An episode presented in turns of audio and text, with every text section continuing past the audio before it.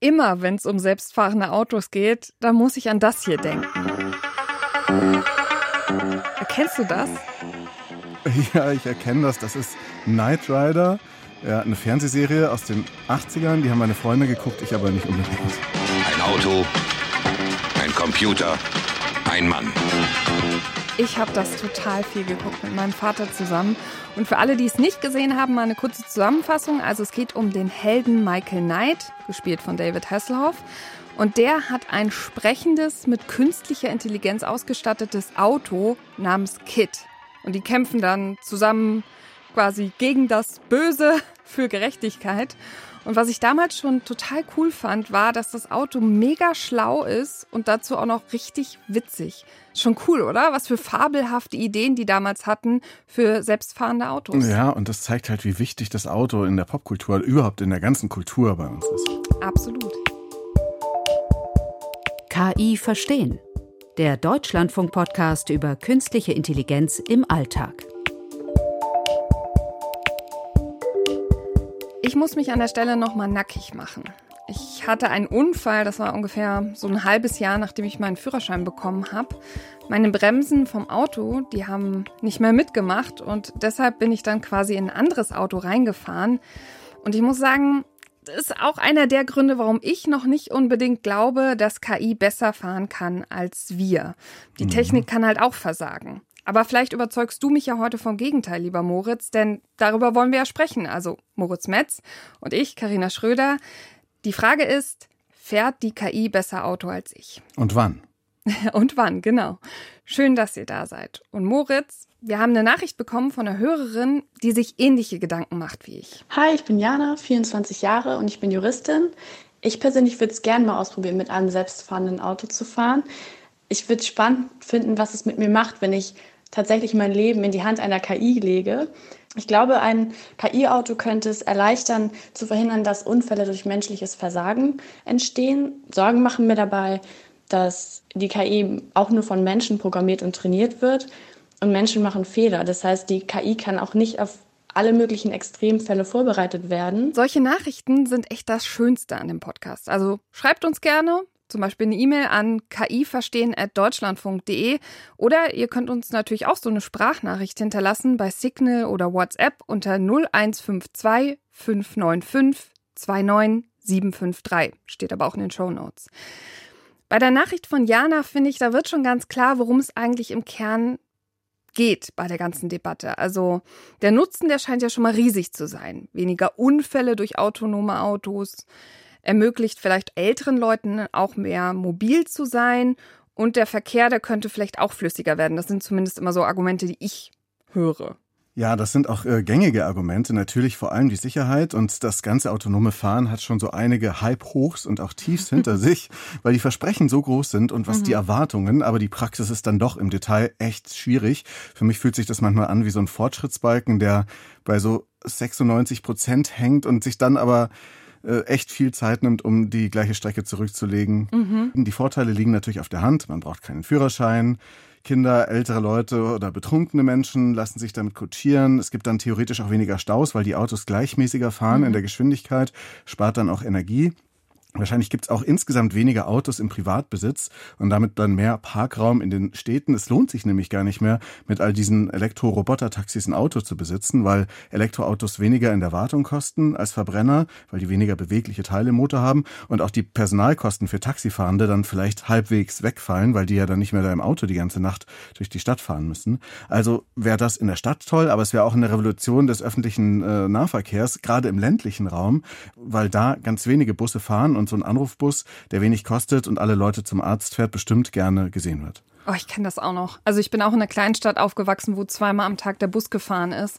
Das ist wahnsinnig deprimierend. Also ich kenne das auch, ja. Der Führerschein war für mich dann wirklich so die ja, Befreiung. Ja, genau. Mit 18 ähm, habe ich, ich hatte den schon mit 17 gemacht und bin dann sofort mein Radius hat sich ziemlich vergrößert und manchmal fand ich dann das Auto schon auch ziemlich gut. Muss ich auch sagen, ja, das war auch mein absolutes Highlight.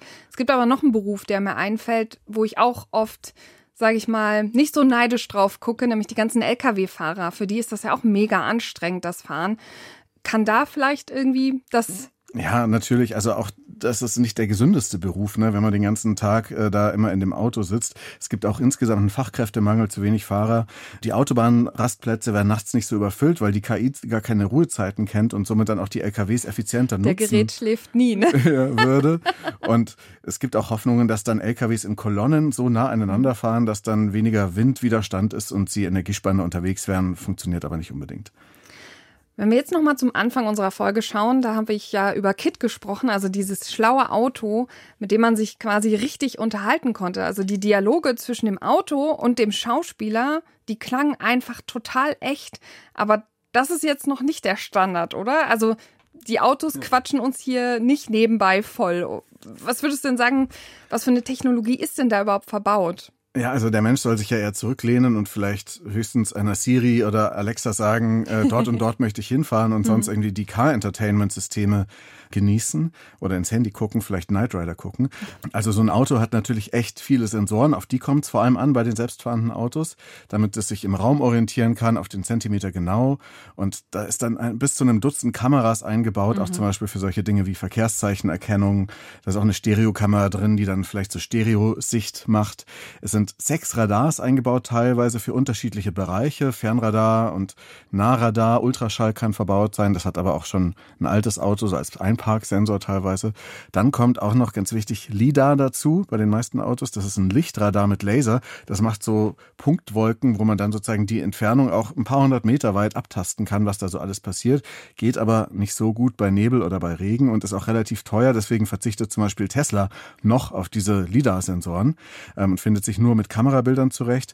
Dann gibt's natürlich GPS, damit das Auto weiß, wo es ist. Es gibt Beschleunigungssensoren. Es gibt vielleicht auch Mikrofone eingebaut bei manchen Autos, die dann so Tatütata, Alarmsignale erkennen. Es gibt einen Nässe-Sensoren im Radkasten, der den Regen feststellt, weil bei Regen können selbstfahrende Autos manchmal dann auch nicht mehr verkehren. Temperatursensoren sowieso. Und dann gibt's halt noch diese ganze Kommunikation zwischen Autos. Das ist auch noch nicht so richtig weit, aber K2X, C2X geschrieben, da arbeiten sie noch an Standards, die dann entweder über WLAN gehen oder auch über 5G, weil das so latenzarm ist. Ich habe trotzdem das Gefühl, wenn du das alles so aufzählst, dann kommt vieles von dem mir auch ein bisschen bekannt vor, weil ich so das Gefühl habe, vieles von diesen Techniken, also zum Beispiel so ein Spurassistent oder sowas, also ein paar Sachen haben wir ja schon. Und dann habe ich aber gelesen, dass der ADAC schreibt, als Entscheidungsgrundlage für die Fahraktion fallen im autonomen Auto pro Minute 5 Gigabyte Daten zur Verarbeitung an, was schon mal übelst viel ist. Und die Rechenleistung an Bord, die kommt ungefähr der gleich von 15 Laptops. Jetzt mal eine ganz blöde Frage, weil das bei dem, was du so beschrieben hast, noch gar nicht so richtig rauskam. Aber wie viel KI ist denn jetzt nun mal in diesem autonomen Auto? Ja, das ist eine sehr wichtige Frage im Podcast KI verstehen. Und das ist tatsächlich gar nicht alles, was im selbstfahrenden Auto steckt, KI, aber wichtige Teile davon. Also klar, um sich so zurechtzufinden im Verkehr, muss dann ein Auto die Sensoren und die Kameras auswerten, in Millisekunden am besten, um halt halbwegs zu kapieren, was da so ist. Gerade wenn man mit 100 mhm. kmh über die Autobahn ballert und dann da vielleicht ein Hindernis kommt oder in der Stadt eine Ampel kommt. Und das passiert mit neuronalen Netzen, mit so angelernten KI-Modellen. Und das hat man dann mit Millionen Bildern von roten Ampeln gefüttert, dazu auch gesagt, hey, hier ist eine rote Ampel oder mit Fahrbahnrändern oder wie Fahrradwege aussehen, Bordsteinkanten, Kreisverkehre, all diese ganzen Dinge, die halt im Verkehr auftauchen. Oder auch LKWs, die vor einem fahren, hinter denen man dann hängt. Auch wenn dann hinten auf dem Heck des LKWs vielleicht ein Bergpanorama abgebildet ist, das total verwirrend sein könnte für so eine KI, weil die denkt sich, hä? Da habe ich überhaupt noch grade? nie drüber nachgedacht, aber ja. stimmt. Also solche Sachen müssen mhm. dann auch irgendwie zuverlässig erkannt werden. Nicht, dass es dann sagt, ja, das ist toll, ab in die Berge und dann fährt es hinten in den LKW mit dem Bergpanorama rein. Ne? Also diese ganzen Daten muss man erstmal besitzen, sammeln. Da werden Millionen von Schulungskilometern gemacht und eben gefilmt. Und diese Daten müssen von hoher Qualität sein und sehr, sehr viel sein. Und am Ende ist auch viel Handarbeit nötig, sie dann für das Training vorzubereiten und nochmal viel, viel mehr Computerrechenleistung als jetzt in so einem Auto drin steckt. Das sind dann große KI-Supercomputer, die sowas berechnen können. Und dann daraus eben dieses neuronale Netz knüpfen, dieses Standardmodell, das dann in dem Auto steckt oder auch in der Forschung dann hergenommen wird, um das Ganze erstmal nur zu simulieren, weil du kannst halt nicht unbedingt so ein Auto, was noch nicht so viel kann, was weniger kann als ein Fahranfänger, ähm, auf die Straße losschicken. Deswegen simuliert man diese ganzen Umgebungen dann auch. Naja, und dann hat man halt diese trainierten neuronalen Netze, die können dann auf einem Rechner im Auto eingesetzt werden für so eine Umfelderkennung, um dann anhand der Sensordaten, also Kamera vor allem, aber auch das LIDAR und all das, dann Situationen zu identifizieren. Dann meldet zum Beispiel die Bild- und Radarerkennung, ey, okay, zu 75 Prozent ist hier eine rote Ampel und dann hält das Auto natürlich erstmal an. Das haben dann die Ingenieure ganz fest eingedrahtet. Obwohl die Bilderkennung vorher mit Machine Learning funktioniert, mit KI, ist das dann eher sozusagen einfach ein Algorithmus und auch so diese ganzen anderen Verkehrsregeln, Rechtsverkehr hier in Kontinentaleuropa und so weiter, das ist da einfach fest einverdrahtet. Das muss die KI nicht immer wieder entscheiden.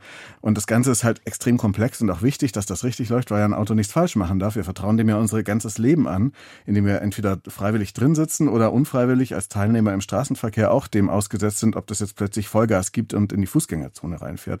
Deswegen sind die Hersteller da natürlich sehr vorsichtig und gerade so im sicherheitsbewussten Deutschland ist man da besonders solide, würde ich sagen. Ist auch gut. Das sind alles total wichtige Punkte. Ich habe jetzt Angst, dass du seit Tagen über schweren Büchern oder langen Internetartikeln hängst, um dich darüber schlau zu machen, aber dir das praktisch gar nicht angucken konntest. Hattest du Glück? Ich hatte auch Glück und ich war an der TU Berlin beim Fachgebiet Kraftfahrzeuge in einer alten Industriehalle in Berlin-Gesundbrunnen. Und das ist total spannend, wie sie da arbeiten. Es gibt da zum Beispiel so Prüfstände, wo sie den E-Autos richtig Manieren beibringen und Probanden mit einer VR-Brille rumlaufen lassen und dann kommunizieren die mit Fahrzeugen, die auf sie zufahren und dann lernt das Auto sozusagen, wie verhält sich der Mensch. Und durchgeführt hat mich da der Doktorand Clemens Groß und der forscht für seine Dissertation an der Vorhersage, wie sich Fahrräder im Verkehr verhalten und bewegen, also Fahrradfahrende, was die da machen. Also ich möchte mit einer gewissen Wahrscheinlichkeit sagen können, wo der Radfahrer langfährt in Zukunft.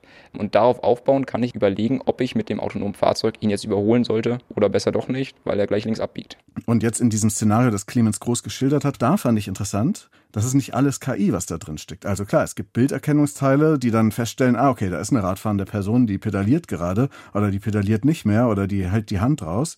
Aber die Entscheidung, was dann daraus abzuleiten ist, also dass man jetzt vielleicht überholt oder nicht, äh, das ist dann eher hart verdrahtet. Das ist ein recht einfacher Algorithmus, sagt Clemens Groß, weil er das eben rein mathematisch formulieren können muss, wie sich ein Fahrradfahrer verhält. Das ist in meinem Fall jetzt erstmal nur ein Algorithmus. Das ist auch gerade der Hintergrund, dass eine KI oft ja als Blackbox-Modell aufgefasst wird. Und das möchten wir eben nicht. Wir möchten physikalisch erklären können, wie unser Algorithmus jetzt zum entsprechenden Ergebnis gekommen ist. Und das war dann auch so was hängen geblieben ist von meinem Besuch an der TU Berlin. Also Wahnsinn, was die da alles simulieren und wie ingenieurmäßig, technisch und sicherheitsbewusst sie dann an diese ganzen Themen rangehen. Das ist halt wichtige Forschung. Absolut spannend, weil ehrlich gesagt, wenn ich an selbstfahrende Autos denke, dann denke ich doch eher an die USA. Ich habe immer das Gefühl, die sind schon deutlich weiter als wir. Und bei uns ist das vielleicht wirklich alles noch so ein bisschen im Labor, was da passiert. Wie würdest du das einschätzen? Ja, also in einer Sache ist Deutschland aber schon weit vorne. Das war im Sommer 2021, da wurde ein neues Gesetz erlassen zum autonomen Fahren. Und nachdem dürfen jetzt auch vollständig autonome Fahrzeuge in Deutschland grundsätzlich am öffentlichen Straßenverkehr teilnehmen. Und was es da aber gibt, es sind dann halt das höchste der Gefühle, so Luxusautos vom Hersteller Mercedes beispielsweise, die können auf der Autobahn selbstständig fahren aber mit vielen Einschränkungen, nämlich nur bis 60 km/h. Auf der und, Autobahn, oh je. Genau, also im Stau. Das heißt, die können nur mhm. im Stau bei 60 km/h sich so ein bisschen vorantasten, können auch nicht die Spur wechseln und das System deaktiviert sich dann auch bei Baustellen, in Tunnels, bei Nacht, bei Nebel und bei Regen und überhaupt, wenn es auch kälter ist als 4 Grad Celsius ist und man darf eigentlich seine Augen ablenken ähm, und irgendwas anderes machen dann auch in dieser Zeit. Das Auto piept dann, wenn man wieder zurückkommen soll an Steuer, weil der Stau vielleicht vorbei ist. Aber man kann zum Beispiel auch nicht Zeitung lesen beim Fahren, weil man dann als Mensch am Steuer, der da sitzt, nicht mehr erkannt wird von den Kameras. und natürlich auch wenn es schneit oder so, dann ist es natürlich auch aus mit diesem teilautonomen Fahren. Und das ist jetzt auch nur so ein Beispiel. Andere Beispiele zögern sich immer so ein bisschen raus. Also in München sollte zum Beispiel autonomes Fahren kommen von einer Tochtergesellschaft des Chip-Giganten Intel. Das verzögert sich aber immer wieder, weil sie halt noch irgendwelche Dinge zu klären haben. Es gibt jetzt inzwischen sogar ein Berliner Start-up, das macht auch autonomes Fahren, aber es sind eigentlich Telefahrten. Das heißt, das sind dann Fahrerinnen und Fahrer, die irgendwo in den Büros sitzen und dann mit so einem Computerspiele-Lenkrad die Autos durch die Stadt lenken und da sind ganz viele Kameras eingebaut. Ich vermute, das ist eine Zwischenstufe, um dann später schon im Business zu sein, weil das Beratungsunternehmen McKinsey sagt zum Beispiel, dieser Markt für Fahrassistenzsystem und dann aber auch für autonomes Fahren für Privatfahrzeuge, der wird auf 300 bis 400 Milliarden US-Dollar wachsen im Jahr 2035 und das sind wirklich Millionen von Autos, die da gebaut werden und da wollen natürlich alle schnell dabei sein dauert aber doch alles ein bisschen länger. Du hast jetzt schon so ein bisschen beschrieben, was es für Systeme gibt und ich frage mich immer wieder, von wie viel Automatisierung sprechen wir denn eigentlich? Also wo wollen denn Firmen dahin? Soll wirklich alles automatisch laufen? Soll nur ein Teil automatisch laufen? Wird das wie so eine Art Hybrid laufen? Was passiert da? Es gibt fünf Automatisierungsstufen, die sogenannten SAE-Levels, die sind so international festgelegt und Level 1 sind dann halt so Assistenzsysteme wie Stabilitätskontrolle, ESP, mhm. Tempomat. Das hat was du 20, heute schon, genau, was man heute schon nutzen kann. Genau, das hat ein 20 Jahre altes Auto auch schon. Level 2 ist dann so eine Teilautomatisierung, das ist dann so eine Kombi, zum Beispiel aus einem Abstandstempomat mhm. oder so einem Spurhalteassistenten, wo das Auto schon irgendwie selbstständig beschleunigen kann, aber der Mensch soll die Hände nicht lange vom Lenkrad nehmen, er darf es aber ein bisschen, er muss auch voll aufmerksam bleiben. Level 3 ist dann schon so eine Hochautomatisierung. Das heißt, das Auto fährt alleine, man darf sich abwenden, aber man kann jederzeit dann wieder in die Verantwortung gerufen werden. Das ist mhm. dieser 60 kmh Mercedes. Ähm, BMW hat sowas auch schon in den USA am Laufen. Level 4 ist dann das, wo alle hinwollen. Das ist die Vollautomatisierung in bestimmten Bereichen schon. Und da kann man dann mal ein Nickerchen machen auf der Autobahn oder in einem bestimmten Bereich, wo sozusagen eine safe Umgebung ist, dass das Auto dann dort alleine fahren kann. Das handelt dann auch alle Situationen oder fährt zum Beispiel alleine aus dem Parkhaus raus und sagt dann, hallo, hier bin ich. Und Level 5, da fährt das Auto dann alleine, man ist dann nur Passagier, vielleicht gibt's auch gar kein Lenkrad mehr. Das ist dann ein bisschen Science Fiction noch, ne?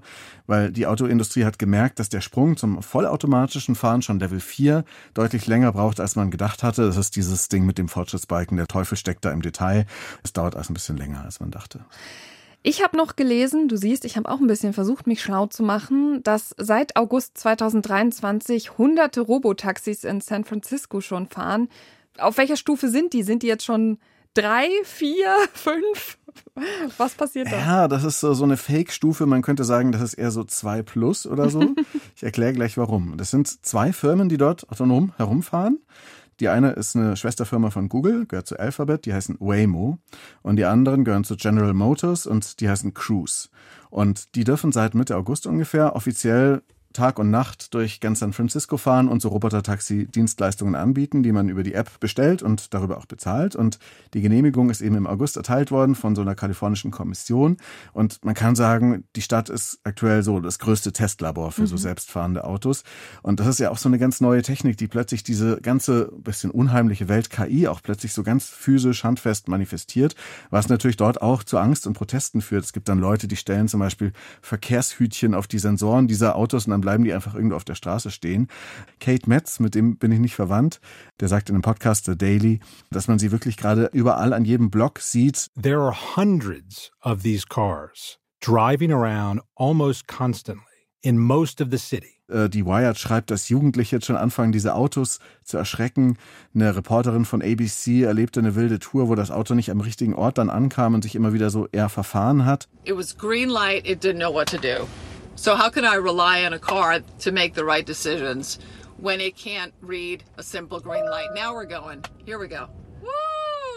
Es dauert anscheinend auch mit den Waymos und Cruises ein bisschen länger als mit einem menschlichen Uber-Fahrer oder sowas, weil sich das Auto halt an alle Regeln hält. Und wenn du in Berlin schon mal Taxi gefahren bist, dann weißt du, dass Taxifahrer mhm. das meistens nicht tun.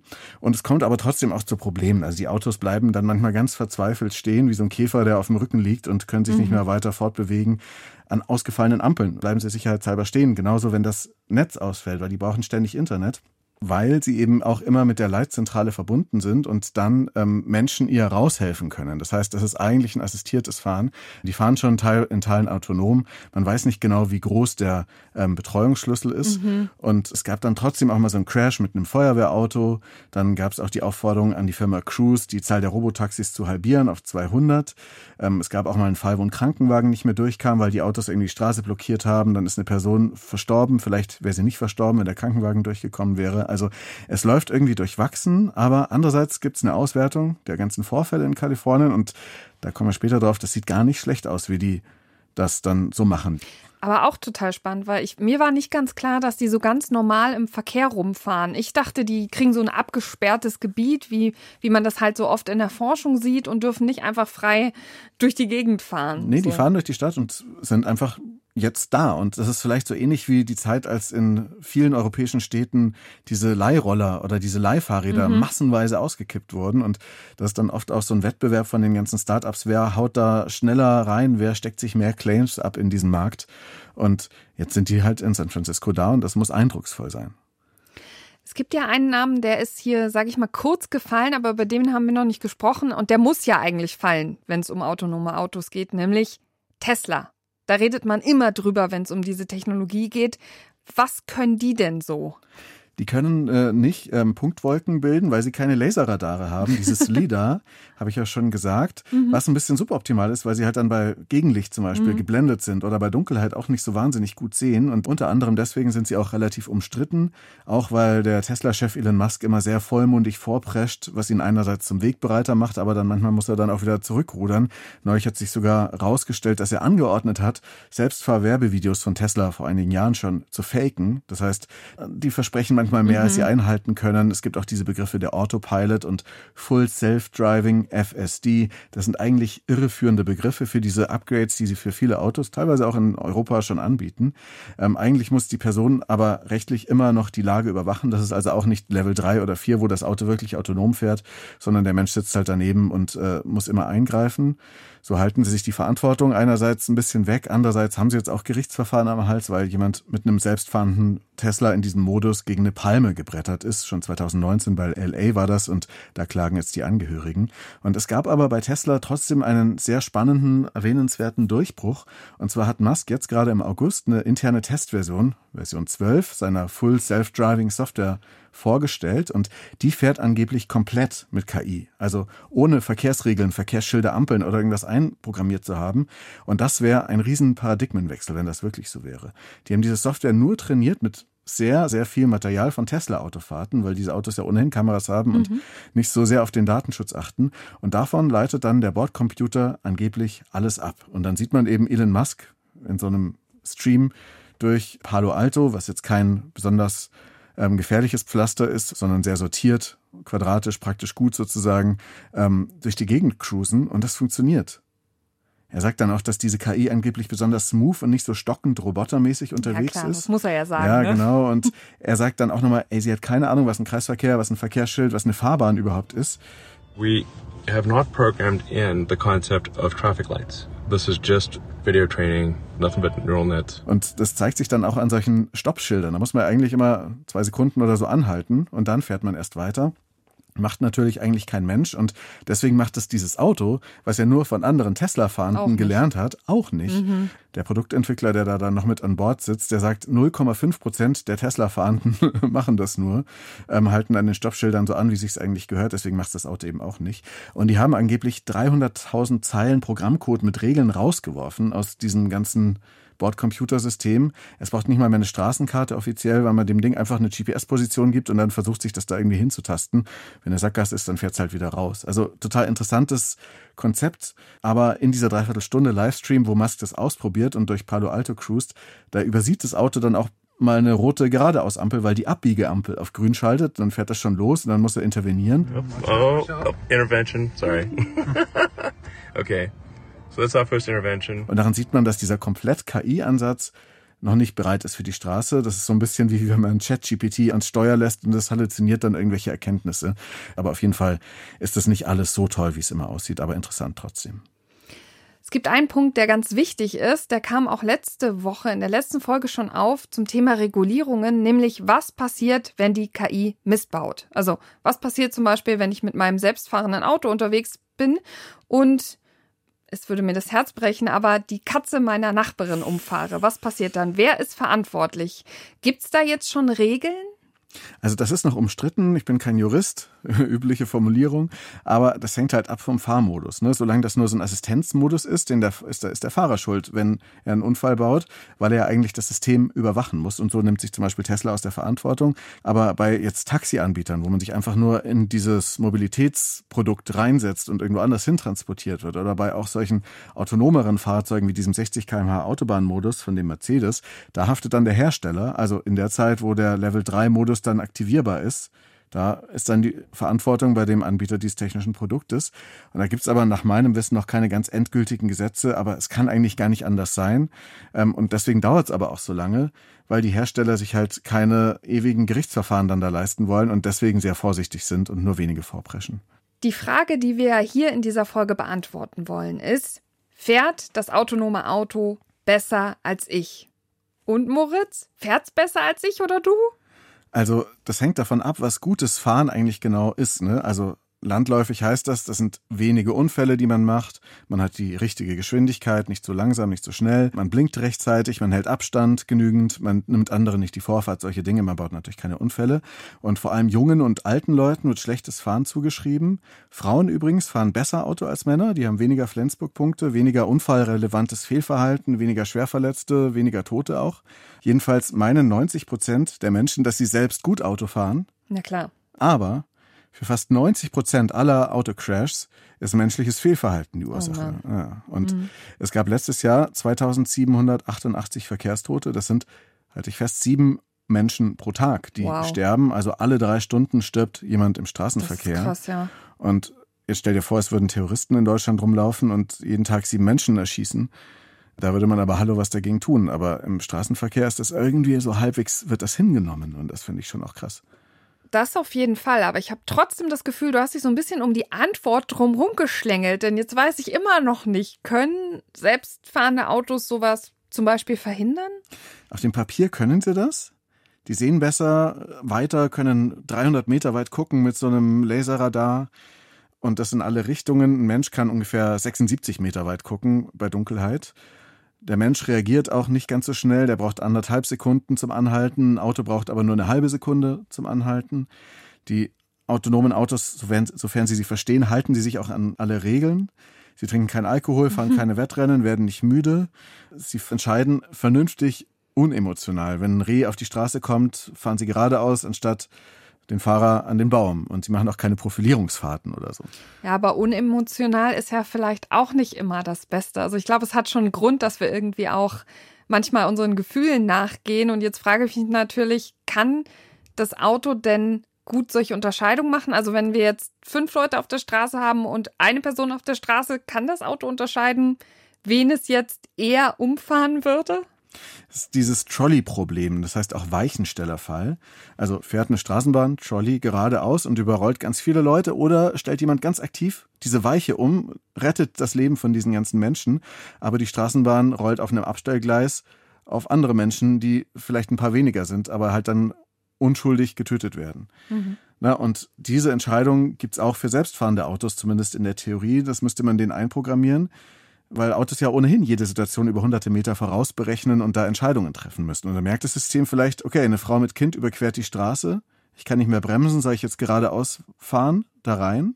Oder soll ich ausweichen und gegen die Wand fahren, aber dann sterben die Insassen in dem Auto? Also man kann dieses Dilemma extrem gut durchspielen mit so einer Website, die heißt Moral Machine, die ist vom MIT und die packen wir in die Shownotes. Da sind lauter solche Fragen und es wird immer schwieriger, das zu entscheiden. Am Anfang fängt es an mit Katzen. Ja, und es gibt keine endgültigen Antworten. Ich habe das auch mal gemacht und eigentlich ist es fast ein bisschen frustrierend, weil egal wie man es dreht und wendet, es gibt in diesen moralischen Fragen nicht das eine Richtige, was man zu tun hat. Aber was machen die Autos denn jetzt?